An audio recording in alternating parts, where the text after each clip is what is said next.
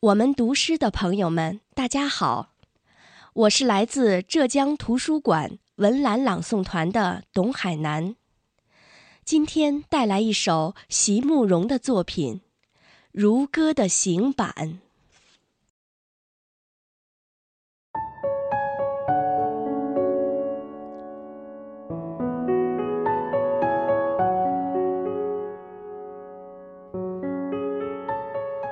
一定有些什么是我所不能了解的，不然草木怎么都会循序生长，而候鸟都能飞回故乡？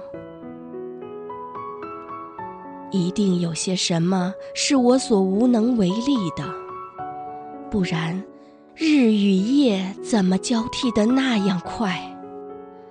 所有的时刻都已错过。忧伤使我心怀，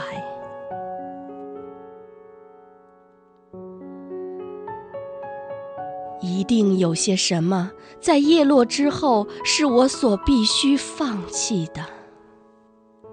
是十六岁时的那本日记，还是我藏了一生的那些美丽的如山百合般的秘密？